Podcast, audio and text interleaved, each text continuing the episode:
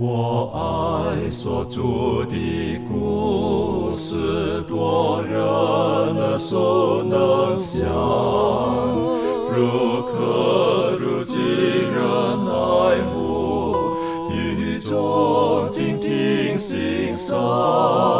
不等升到荣耀地方，新歌齐声同唱。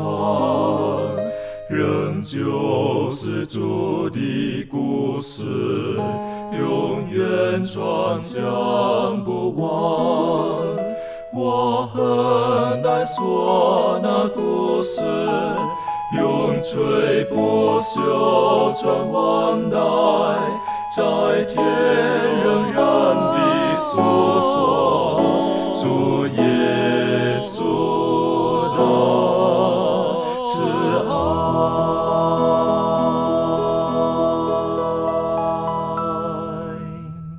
安，欢迎来到安息医学，跟我们一起领受来自天上的福气。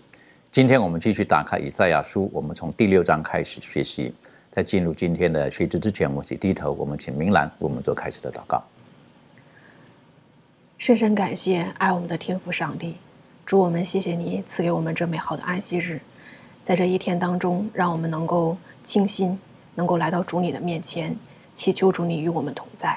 主啊，孩子们也感谢你的恩典，借着以赛亚先知写下这宝贵的书卷，让我们能够明白上帝你对我们的爱和上帝你对我们的救赎。也求主亲自赐给我们智慧，让我们有一颗属灵的眼睛，能够看明上帝你对我们的拯救。主啊，愿意求主你与我们每个人同在，让我们所分享的学课，让我们所分享的内容来自上帝你亲自的能力和带领。我们在你面前感恩，祷告，奉主名求，阿门。阿门。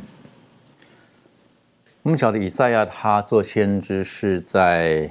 啊乌西亚、约坦、亚哈斯一直到西西家，他历经了这个四个国王。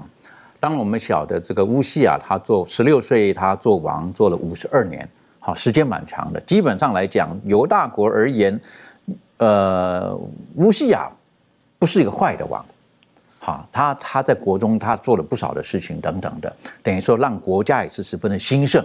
也因为这个样子呢，乌西亚到晚年的时候，他可能就有他自己的想法出来了。好，那我们也晓得乌西亚后来他他的问题就是他也得了麻风。为什么得了麻风呢？是因为因为他自己就僭越了一些他不该做的事情，他跑去做了。那今天的这一课学习就是叫做领导的危机。好，有的时候如果我们上帝把我们放在一个领导的位分当中，而我们并没有很珍惜这个位分，而我们并没有忠实的把上帝要我们所做的事情。完成的时候，一不小心，可能我们说叫反作用力啊，可能因为这个位分，反而会造成我们的一切的伤害，特别是对于我们属灵的生命。所以在以赛亚书第六章第一节说到，他是当乌西亚王崩的那一年，我见主坐在高高的宝座上。这个对于以赛而言是一个很复杂的一个心情，一个情绪，是不是？因为他会想到是一个王五十二年不算坏的王崩的时候，未来到底该如何？下个继任者会如何？可耶和华上帝让他看见什么？我见主坐在高高的宝座上。我我想这个对以赛而言是一个很重要的人生当中的一刻。好，那那可不可以请这个周宇带我们一起来学习？好的。也说，在这个呃以赛亚书第六章第一节就告诉我们了，乌西亚王崩的那年，他看到了这样的一个意象。有时候就讲到乌西亚啊王的去世。也说我们在这个历代之下第二十六章，我们可以看到乌西亚王差不多这个他的一生所做的。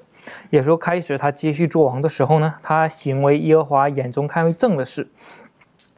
然后，呃，之后上帝又赐福他，因为他寻求上帝，上帝赐福他，使他凡事亨通。然后他对国内的建设以及呃防御工事啊，以及在他的管辖的时候，他的臣民呢，一切尽都是顺利的。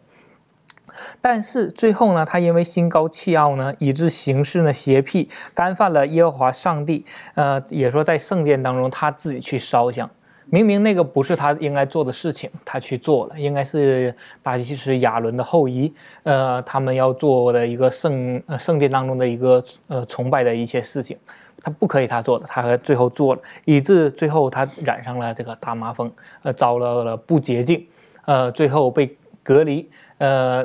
终身就不能再呃做一些呃政治上的事，以及这个敬拜上帝。所以说，在这里面让我们看到了这个乌西亚王他的去世，他他的一生，让我们看到他的事情。但是对于他的死呢，也有很多人对他有不同的看法，有的人认为呢。他说：“这个乌西亚王，他最后，呃呃，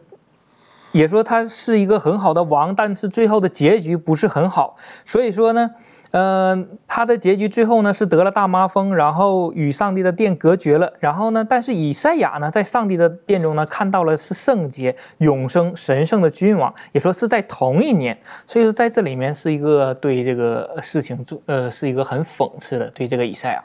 然后也有人说，他说乌西亚和以赛亚之间呢有一个很明显的对比。他说这个呃乌西亚呢他是他 触碰了圣物。然后这个以赛亚呢，是因为圣物触碰了他，也说乌西亚呢触碰了圣物，以致遭到呃呃咒诅，有这个大麻风了。但是以赛亚呢，因为圣物碰了他呢，以致让他得洁净了。也说这里面呢是有一个鲜明的一个对比的。呃，也有人说呢，借着这个乌西亚他身体生的病啊，让让人们看到他的身上有疮、流脓、有伤口啊，看到当时以色列人的一些情况。然后也有人说呢，也说乌西亚王去世的时候呢，构成了一个上帝子民的一个领袖的一个危机，也说这个时候可以让亚述帝国呢趁机可以呃采取一些途径，使呃上帝的国以及一些其他国家受到一些威胁。但是无论怎么样，让我们可以看到一点的是，在圣经当中民数记那里头记载这样，他说所有干犯上帝、亵渎上帝的，他都是上帝不喜悦的。也说，让我们可以看到，即使他的生平之前做了很多年，或者说做了很多呃正确的事情，但是当他不敬畏上帝的时候呢，也是僭呃僭越至实的这样的罪的时候呢，也不是他呃因为他过去做得好，也不能作为这样的借口可以犯罪。也说，在这个这方面上呢，给我们一个警戒。也同时给他的儿子一个警戒，最后他的儿子没有效法他的他的父亲这样，而是很忠心的上呃孝敬呃尊尊敬上帝。所以说在这里面也也让我们看到了，也说不论我们做了多少对的事情，但是并不是因为这样的呃对的事情，以致我们可以犯罪的一个借口。同时呢，在这里面我们也可以看到。以以赛亚在这个时候见到了异象，也可以让我们看到，有时候上帝呢是鼓励以赛亚，让他看见呢一切呢仍然还是在上帝的手中。我们看见这个呃以赛亚书的六章第一节的时候，对以赛而言，他是看了两个，一个是五十二年的王，他因为心高气傲，然后行事邪僻，然后得罪了上帝，我觉得那是重点。后来导致于他就跑到了圣殿里面去做这个事情，是不是说因为他的圣殿里面呢，然后然后他得到麻风？实际上是他因为之前他的心情心境已经改变了，他已经觉得我的国这么强大，好，然后说是平安无事五十二年做久了嘛。好，他觉得一切都是就像巴比伦王这个尼布讲的他讲的，你看这大巴比伦不是我所做的吗？等等的。好，我想在这个时候，乌西亚可能也有一点这个情况，心高气傲，然后他就自己进到圣殿里面去，做一些他认为可以做的事情，跟之前的这个呃扫罗也有点像，扫罗王也有点像，是不是？但我想他们是心境出了问题。好，有的时候我们不是只是看到他他的一个一个行为上，好。那很明显的就是，他得了麻风病，而麻风病，我们刚刚刚才周宇也提醒我们了，实际上麻风病在当时来讲是是不洁净的，好是不洁净的，等于说用这个疾病提醒他，实际上他的不洁净是从内心里面，那导导致于现在上帝让他在外表上显出来，你是不洁净的，而其实还有一个背景，因为在这个时候我们晓得北国。受到很大的压力，而亚述虽然他们受了亚兰啊等等的哈，这个这个这个结盟啊等等的，可是亚述越来越强大，越来越强大。在这个时候，那亚述后来我们晓得把北国给灭了，而在这个时候，以赛亚他看见这算是一个还不错的王，哈，就做了这件事情，然后他驾崩的时候，全国的百姓是怎么想的？但是上帝让以赛亚看到，虽然乌西亚他驾崩了，但是，啊，耶和华上帝在他的宝座上，这个是一个很大的一个一个安慰跟跟提醒。但回过头来讲，我想请问一下满足，有的时候我们我们基督徒在世，哈，或者我们走奔走天路，我们会不会有的时候也像乌西亚一样，有的时候，呃，在教会服侍久了，好，或这条路走久了。啊，然后这个安息天啊，听道理的也听了上千篇了，哈，然然后不知不觉有的时候可能我们就会会忘记了，忘记了，啊，我们应当有的本性，或者应该反照出神的本性是应当如何的，我们忘记了，可能我们自己的罪行都流露出来，这方面你有什么可以补充的？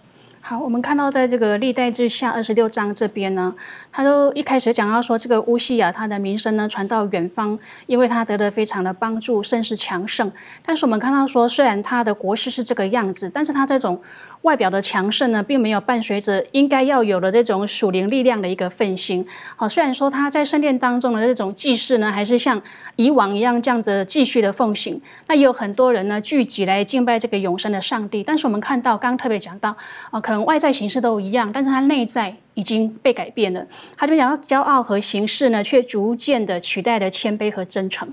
好，那我想这个呃，从他的这个事迹当中呢，我想给我们一个嗯很大的这个提醒，就是说刚刚主持人也特别讲到，可能我们在教会多年了，好，那我们呃可能我们也只是说，哎，我们这个圣经已经读了很多遍了，我们也知道呃这个道理、这真理我们都知道。那慢慢的呢，我们可能在不知不觉当中呢，我们自己就疏忽了，我们觉得自己。行什么都可以，都很好的时候呢，我们可能就会像这个啊乌西亚王一样呢，我们哦这种骄傲的心呢，取代了我们啊原本应该对上帝要有的这种谦卑跟真诚。那在这个箴言书的十六章第十八节就讲到说啊，骄傲在败坏以先哦，狂心在跌倒之前。啊，那当我们骄傲的时候呢，我们就会败坏。好，那我们也看到说，当这个乌西亚他骄傲的时候呢，他在这个圣殿当中所做的这些行为，那上帝呢也马上就给他这种审判，就是让他。他长这个大马蜂，那我想从他的这个事迹当中呢，给我们一个很大的提醒，就是说今天如果我们不要让这种骄傲的心呢，在我们的这个生活当中出现的时候呢，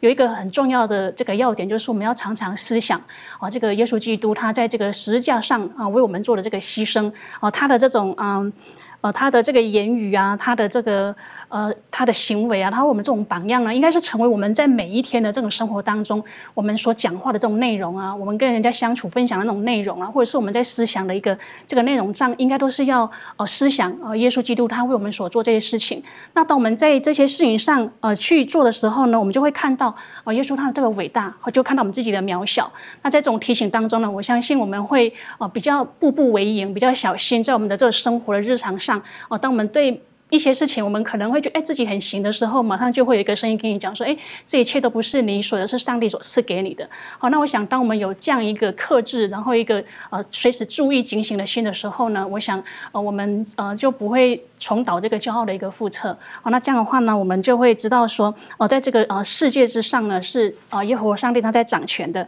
好，那我们不要呃想要他在上帝之上，成为那个掌控的那一个人。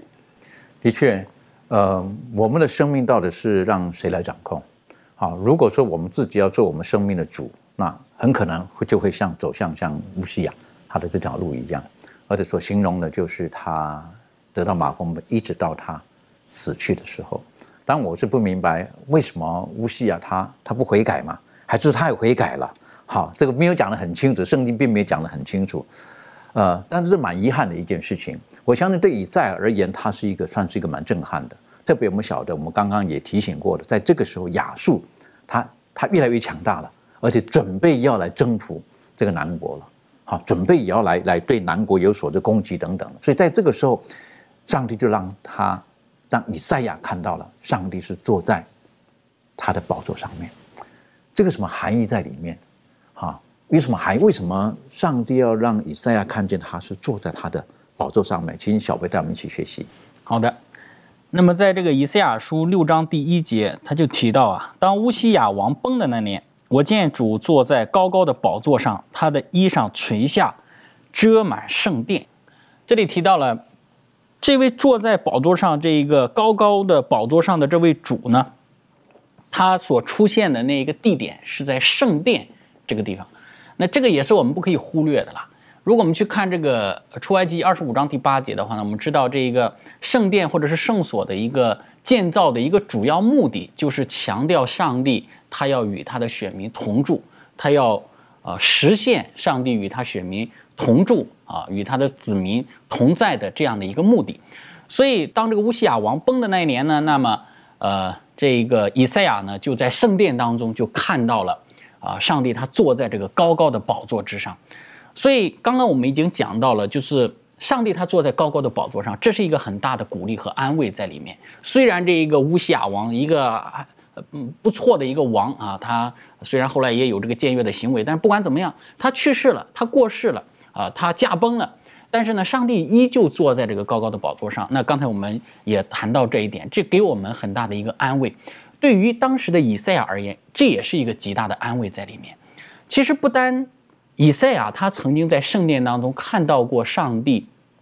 这样的一个形象，一个荣耀的一个形象，在旧约当中也会看到，包括在新约当中也会看到很多其他的一些先知啊，也都有这样一种啊雷同的经历。比方说以西结，以西结书第一章里头也讲到了，以西结也看到上帝在他的圣殿当中啊，我们讲说这个运筹帷幄啊，在掌管着上帝他子民的历史。那么但以理也看到了。虽然在但以里，我们知道他作为一个被掳的先知，被掳到巴比伦去，圣殿也在巴比伦的手下被毁掉了，但是上帝仍旧在一个圣殿重建的一个意象当中，向但以里启示，显示他的这个圣殿最终要重新的被重建，重新的被恢复，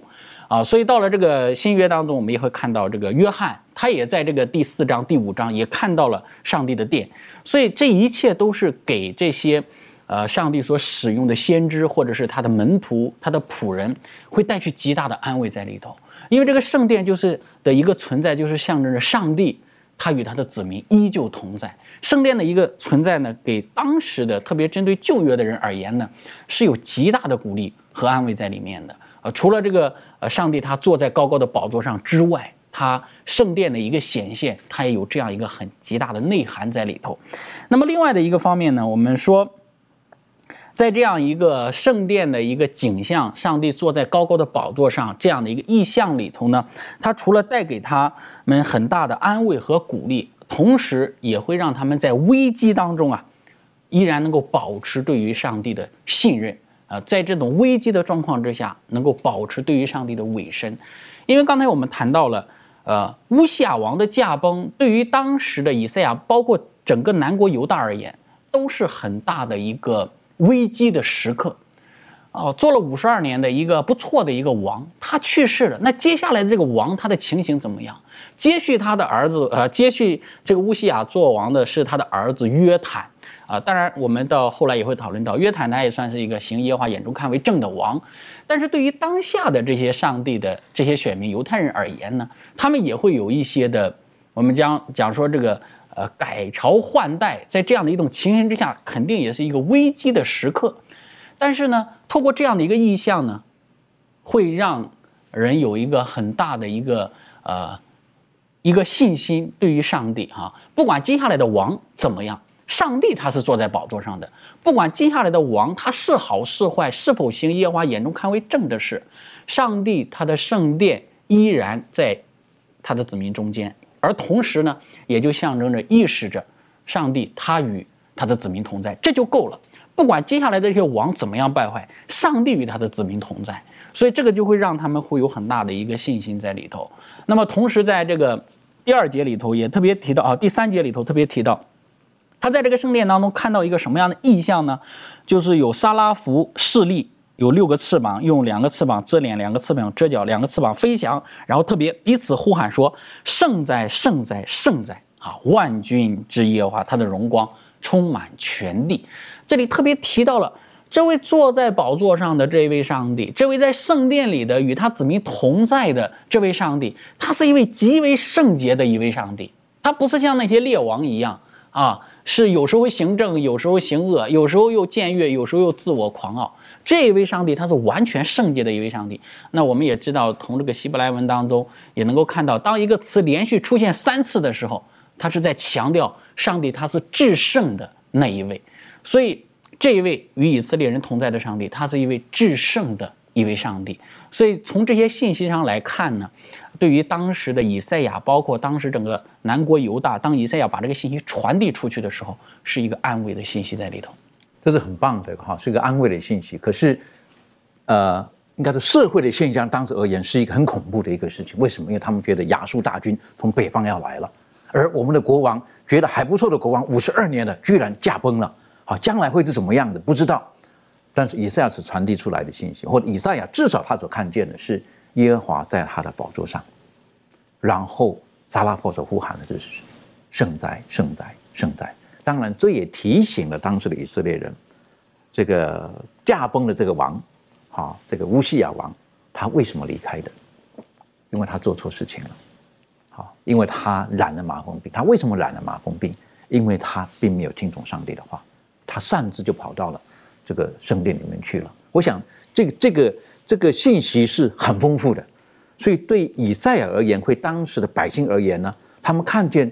听见以赛亚所说的这些话的时候呢，他们可能会有很多的感触。而在这个时候，以赛亚呢，他神让他看见这个。我认为这个以赛亚是觉得是很有福气呢，还是后来我们会讨论到，他可能会觉得说糟糕糟糕，为什么？因为 因为这个我见到了我就完蛋了，是不是啊？不可以这个样子啊，不可能见到的。实际上，在我们奔走天路当中，有的时候我们多多少少，有的时候可能我们也会碰到一些的苦难，碰到一些的绝境，或者碰到一些疑惑的时候，就成了像以赛亚他们面临的这种情况，我们不晓得该怎么办的时候，但是神总是会让我们看见。呃，它是那云上的太阳，好，会让我们了解是不是柳暗花明又一村啊？这方面，这个庭轩有没有什么可以分享的？嗯，对，我想，呃，我们不可以否认，就是当我们遭受到这些苦难或者是一些痛苦的事情的时候，或者是让我们自己啊，真的是灰心失望的事情，我们一定有那种很强烈的。呃，就是呃黑暗的那种感受，但是呃，我们要知道，嗯，就是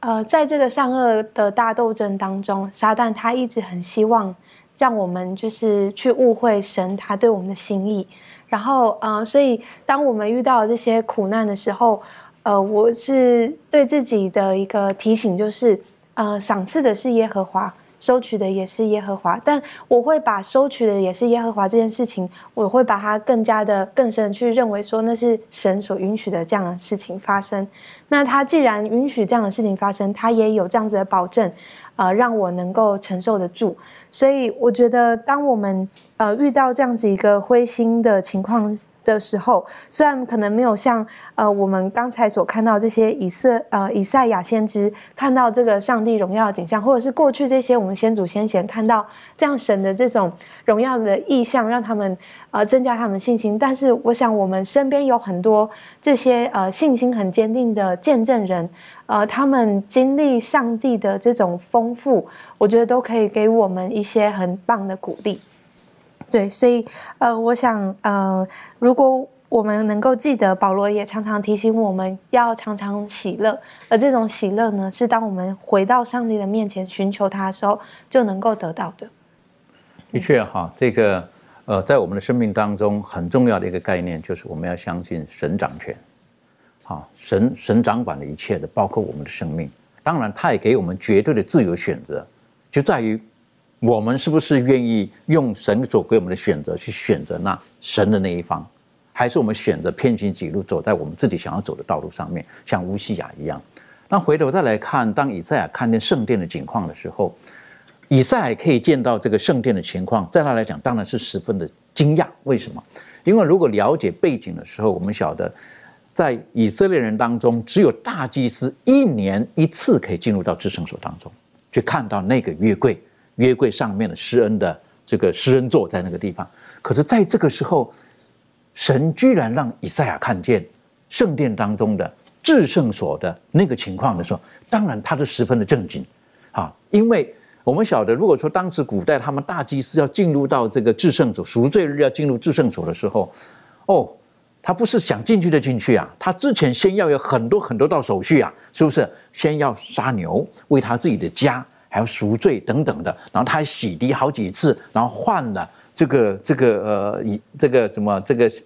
白袍，然后呢才能进去到里面。进去之前呢，还要让烟雾整个什么弥漫，是不是让整个充满了这个烟雾之后呢，他才能进去，才得以存活等等的。可是，在这个是以赛亚见到的这一幕的时候，难怪他的反应是什么？祸在 我灭亡了，是不是？他的反应是我我觉得是很很直接的，是不是？为什么？因为他立刻想到，他说：“我是一个不洁净的人，我都还没有经过大祭司的这些手续，我怎么可以见到这一切？接下去是不是我灭亡了呢？”我想，我们可以理解到以赛亚他当时的心境。可是，另外一方面，当以赛亚这种反应的时候，我给我很大属灵上的提醒，给我很大属灵上的提醒。有的时候，有的人呢，会觉得可以，我们称为这个叫什么特权嘛？是不是？有的人就很喜欢享有这种特权，好，享有这种特权。他当他可以经过这一切的时候，他就觉得是他的特权，好，他的特权，他可以。哎，你看大祭司还经过这个，我不用，我直接看到了。以赛亚不是，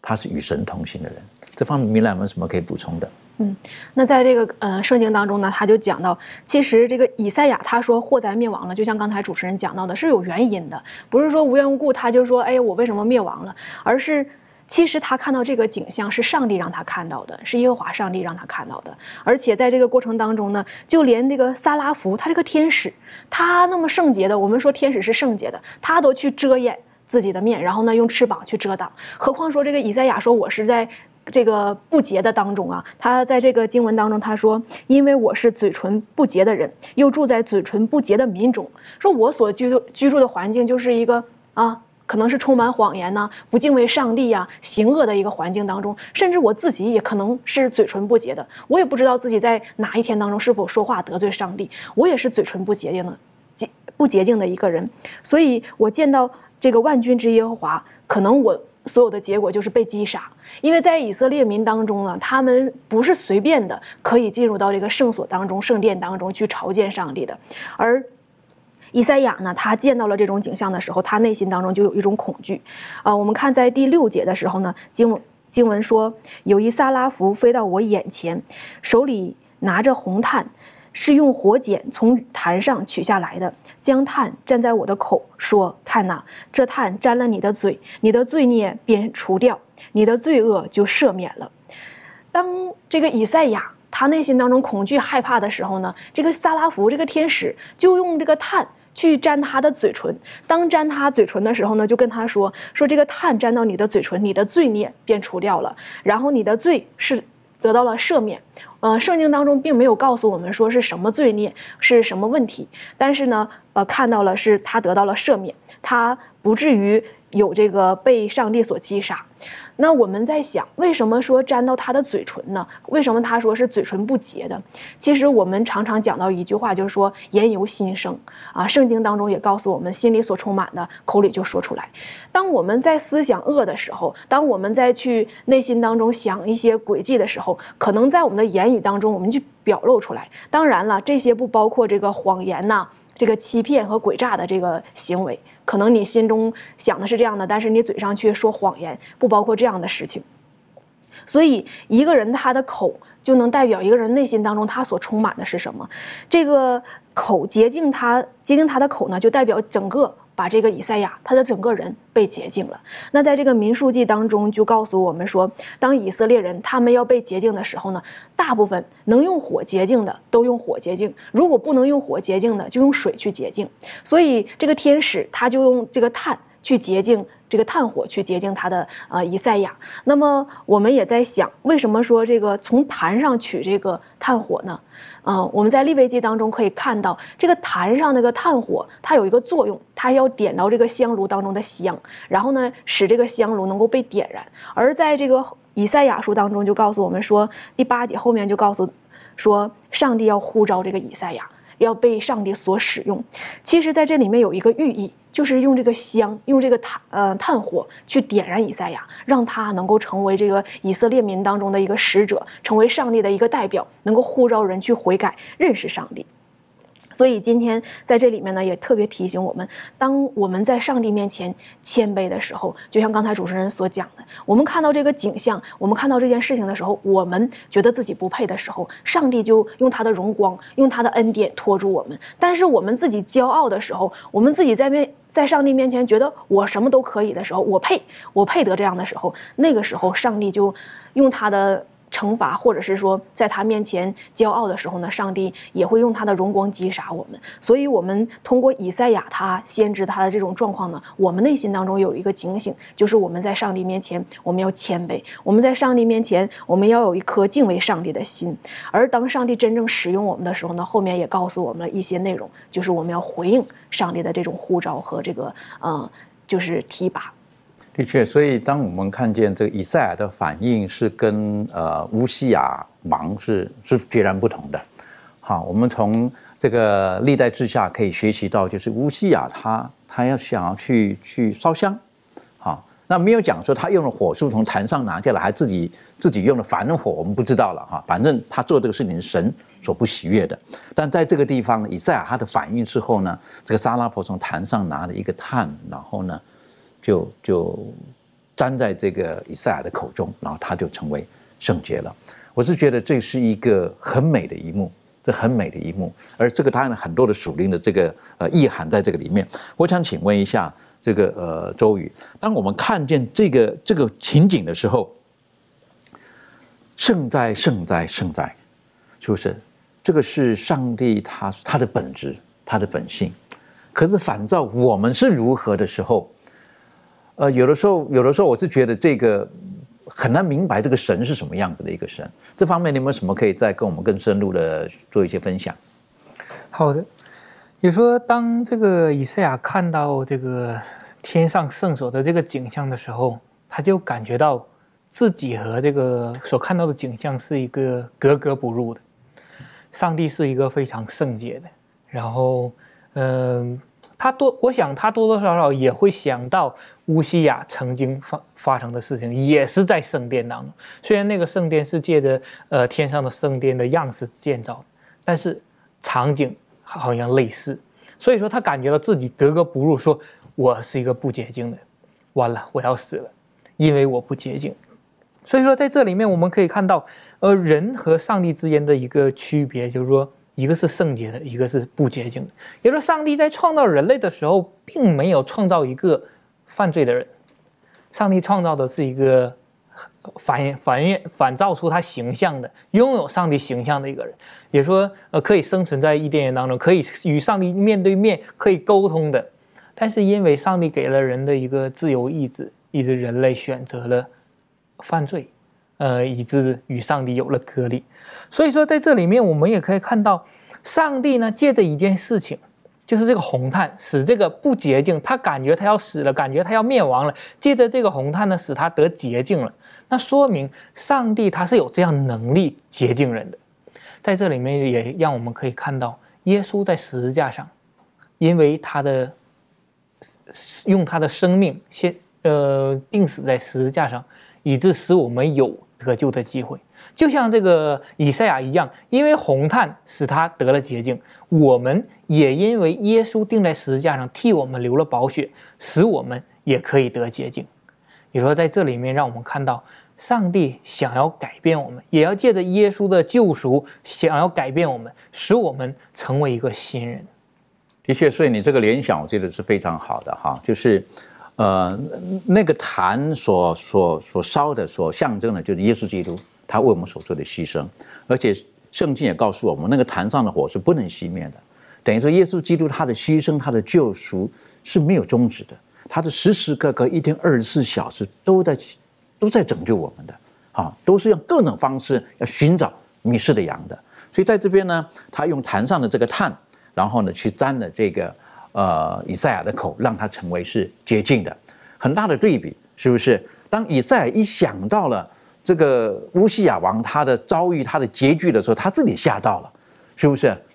这个乌西亚跑到了这个圣殿里面去，然后呢，就得了麻风病出来。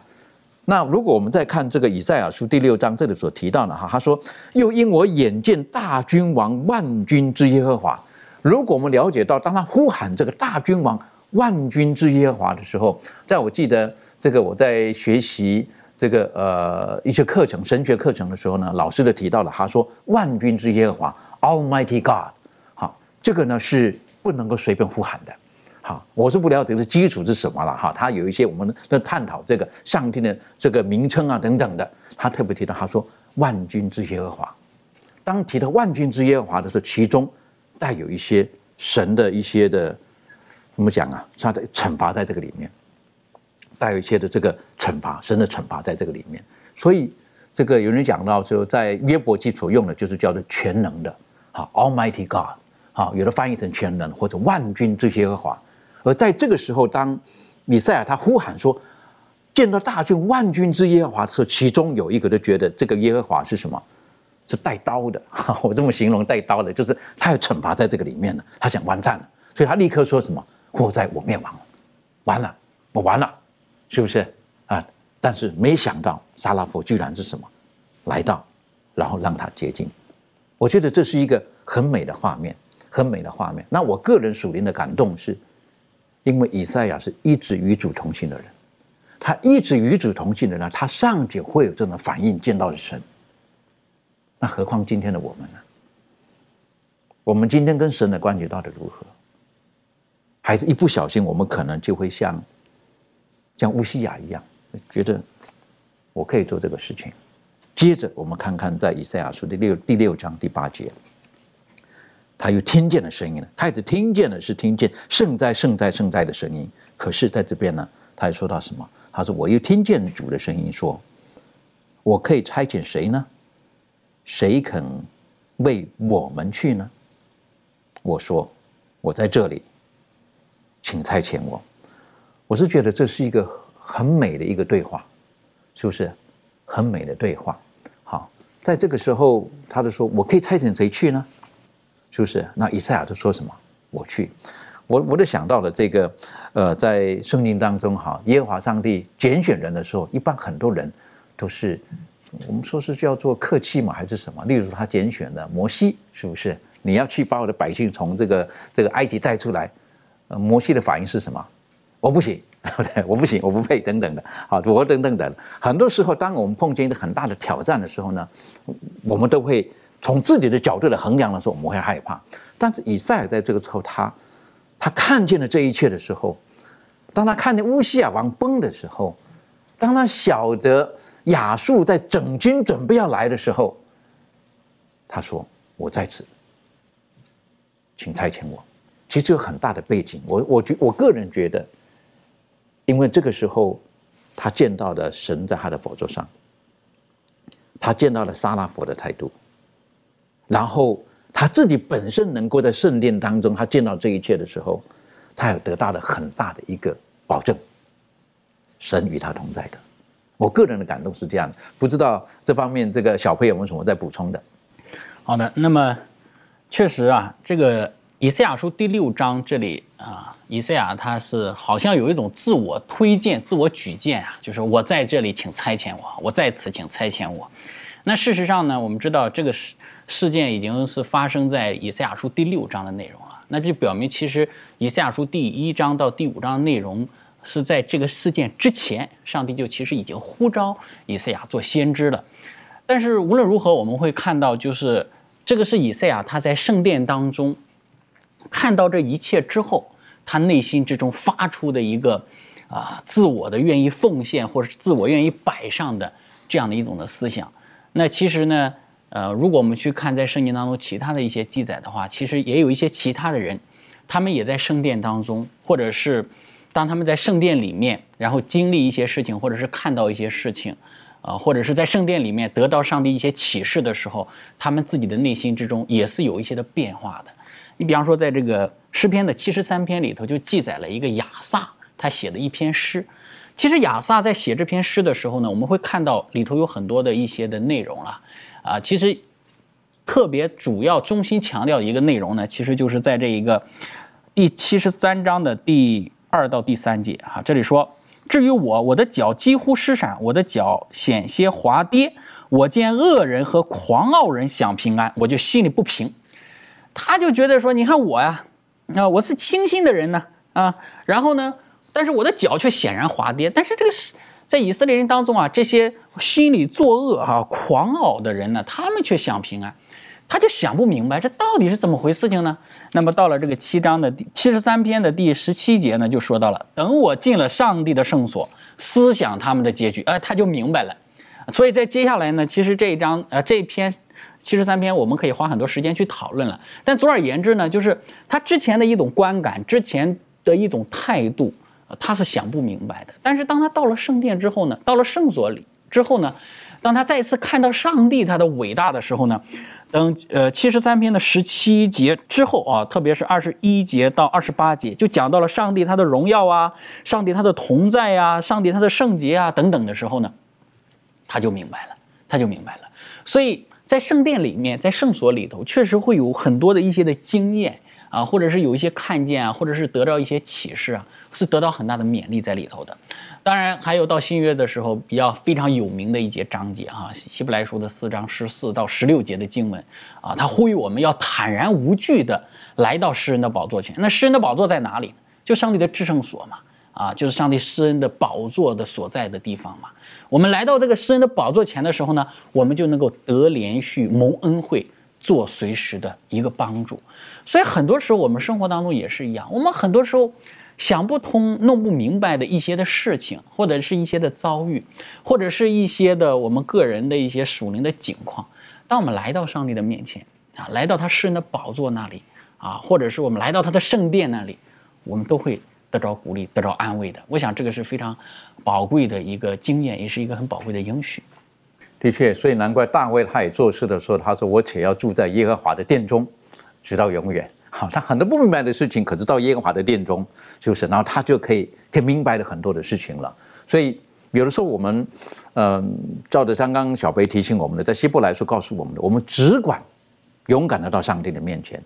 用祷告的态度，用赞美的态度，用恳求的态度，我们都可以到神的面前，然后寻求他的帮助。这方面满足有没有什么可以分享的？好，希伯来书的四章十六节，啊，他特别告诉我们说，只管坦然无惧的来到这个诗人的宝座前，啊，我要得这个连续蒙恩惠，做随时的帮助。那我想这个是。呃，告诉我们说，我们可以坦然无惧来到上帝的面前呢，不是因为这个上帝他欠我们的债，而是因为呢，呃，上帝他把他的这个恩典呢，白白的提供给所有寻求他的人。那我们在这个宽容时期呢，我们想要继续存留的人，那罪人唯一的盼望呢，就是上帝的怜悯。好，所以呢，我们需要这个上帝的恩典，好来经受这种艰苦和痛苦、艰难和痛苦，并且要需要这个恩典来胜过这个试探。那这个呢，就告诉我们说，我们要有这种。啊，像这个小孩子的那样单纯的信心呢，到天父的这个面前来，那将我们一切所需要的呢，告诉他，他随时呢都能够。啊，赦免并且帮助我们。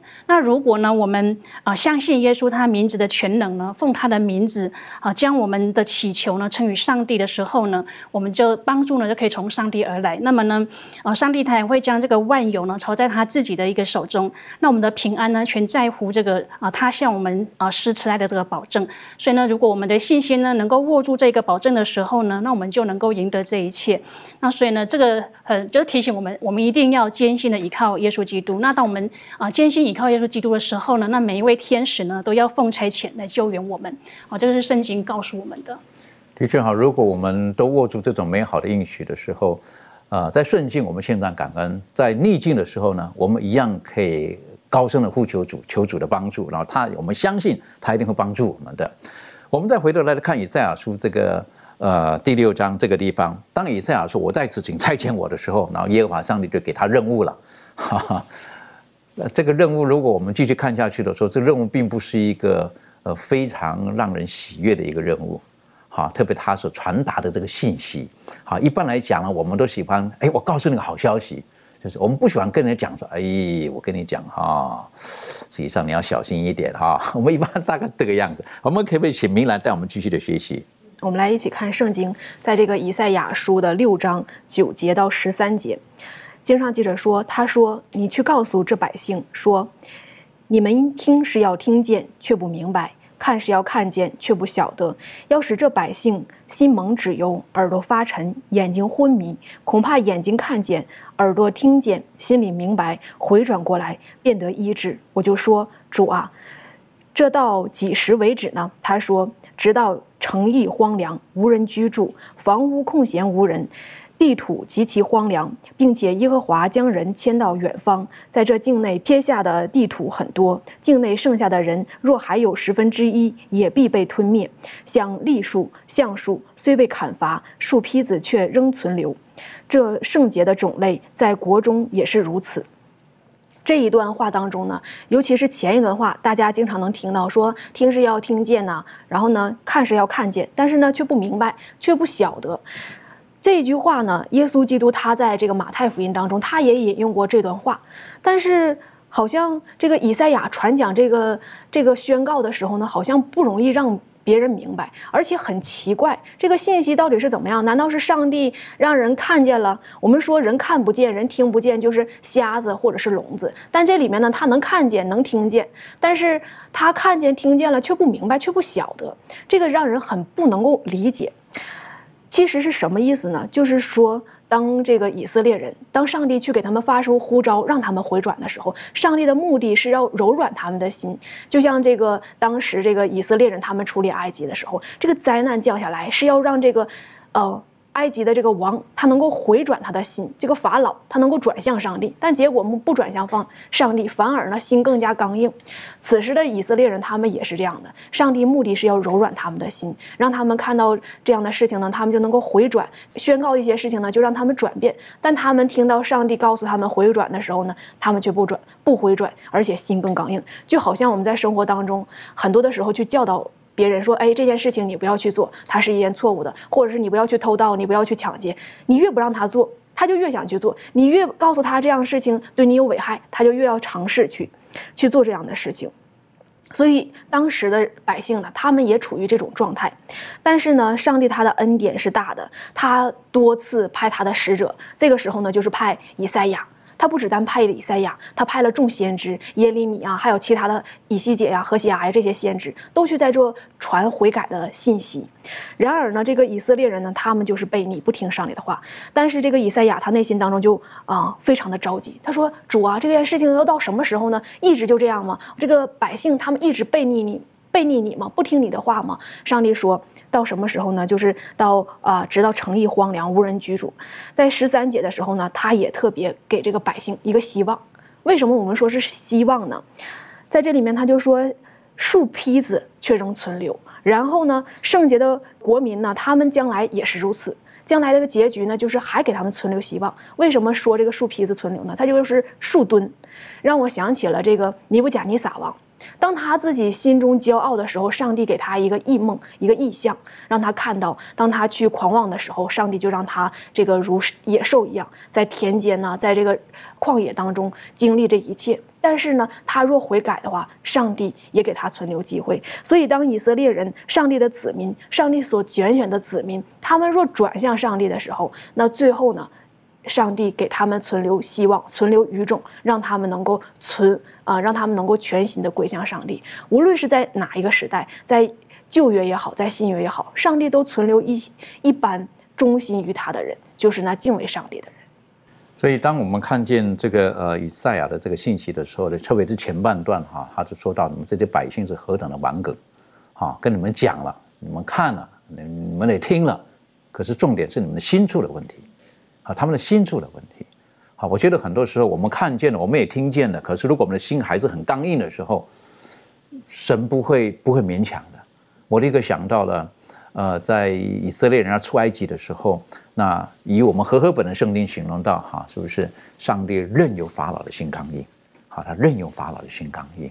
好，上帝没有办法嘛，去去给他处理一下，然后让他柔软一点嘛。上帝任由法老的心刚硬。就讲到这方面的时候，周瑜有没有什么可以可以回应的？好，在这个出埃及记四章第二十一节，这里面呃讲到了，他说：“耶和华对摩西说，你回到埃及的时候要留意，将我指示你的一切奇事行在法老面前，但我要使他的心刚硬，他必不容百姓去。”也说这个是在这个圣经当中记载法老心刚硬差不多九次到十次当中的第一次，但是这里面括号里面有一个词，他说这个死啊，它是有一个任凭的意思，然后它还有另外一个字叫做它下边所有的这个字都是同样的意思。你说在这里面呢，呃，有的人会误会，他说上帝是不是一个无情的？他说他上帝使他心刚硬，最后呢又把他灭掉了。其实这里不是这个意思，也说上帝任凭他心刚硬，也说上帝他给人有一个自由的选择权，他是没有干涉的。如果干涉的话，那么上帝让他做什么他就做什么，这个人是没有自由选择权的。那么说这个人他是不会犯罪的。也说上帝给人类一个最大的一个礼物是有这个自由选择权的，但是呢，他选择这个法老所选择心刚硬的时候，他的这个环境呢是上帝给的。我感觉在这个环境当中充满了上帝的慈爱。上帝虽然说降了十灾。但是在这个十灾之前呢，还有神迹，比如说这个摩西的手变成大麻风，然后又洁净；比如说他的杖又变成蛇，然后之后拿起又变成杖。这些神迹呢，其实是上帝对法老的一个呼召。上帝把这些环境告诉法老，他说：“以色列所相信的上帝是这样一个全能的上帝，你是否能改变？你是否能借着这样能认识到这个上帝是一个全能的呢？”但是呢？上帝只是把这个环境给他了，选择权还是在于法老。最后，法老选择的就是就是心刚硬，刚硬。甚至以色列出离埃及了之后呢，他还派了兵去追，最后都被红海所淹没。也说在这里面，让我们看到了，也说上帝呢是任凭人去选择的，给人自由选择权，他是没有干涉的。所以说，在这里面呢，我们要自己想一下，我们是有自由选择权的。那么上帝没有干涉我们，那我们要借着圣经上的话，借着我们生活当中与上帝之间的交流，而是我们是否要选择效忠于上帝呢？也说在这里面，我们还可以看到另外一点，上帝的慈爱在这里面。有时候虽然说上帝借着圣经对我们呼召了，借着生活对我们呼召了，我们还可以看到一点，也说在以赛亚书上当中，上帝已经看到了那个犹犹太人已经是心蒙子由刚硬的，但是。上帝还是让以赛亚说：“你再去告诉他们，呼召他们。虽然上帝已经有一个呃预先知道的一个，他是全能的嘛，他已经预先知道了他是刚硬了。但是上帝说，你再跟他传警告，还上帝还是希望我们最后的那一刻能改变一下，心柔软一下，让圣灵进去感动他，使人可以悔改。所以我们晓得神他实际上是有满满的爱，啊，满满的爱。”其实有的时候我们说，呃，这个知女莫若母，知子莫若父，哈，但应该说孩子父母都很了解的，好，如果孩子他他想要出去了，父母大概可能也知道出去干什么，然后可能会提醒他一下，好，那有的时候其实提醒可能也没有用，如果这个孩子是很叛逆的孩子，但是父母出于爱还是会什么，还是会讲，再唠叨一句。好，说你要小心啦？好，不要碰这个东西啊，不要什么样子啦，或如何如何的。呃，有的时候我们会不会很容易偏行几路？好，我想请问一下庭轩，从你个人经验或你看见有一些人，是不是好像讲了三遍五遍，他还是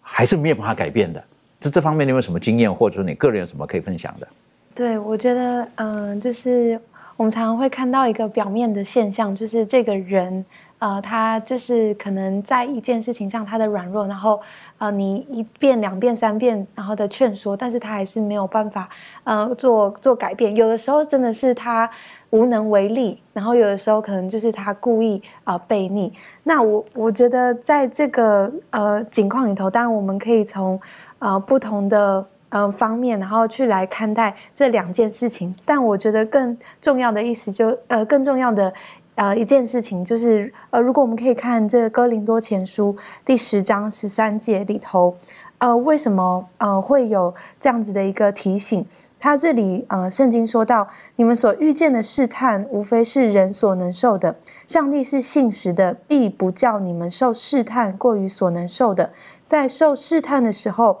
总要给你们一开一条出路，叫你们能忍受得住。我们知道这个哥林多人呢，他们其实是。有犯罪的危险。如果从前面的经文里头，呃，我有不断的在提醒他们，必须要警醒，必须要胜过他们啊所面临的这些可能会有犯罪的环境。但是呢，这个试探并非在他们所能够承受的范围之外。呃，就好像上帝他，呃。也不断的提醒我们，就是他是非常乐意去搭救那些愿意去呼求他，呃，能够脱离试探、脱离罪恶的主，那来保守他们不至于犯罪。那我想，呃，这个回到刚才的问题里头，就是当我们觉得我们面临到这个环境，好像我们没有办法。呃，做一些改变的时候，我们的态度是什么？我们应该是回转向上帝，然后来向上帝呼求，寻求他的帮助，而不是一昧的想要用自己的方式或自己的想法，然后去做这样子的解决。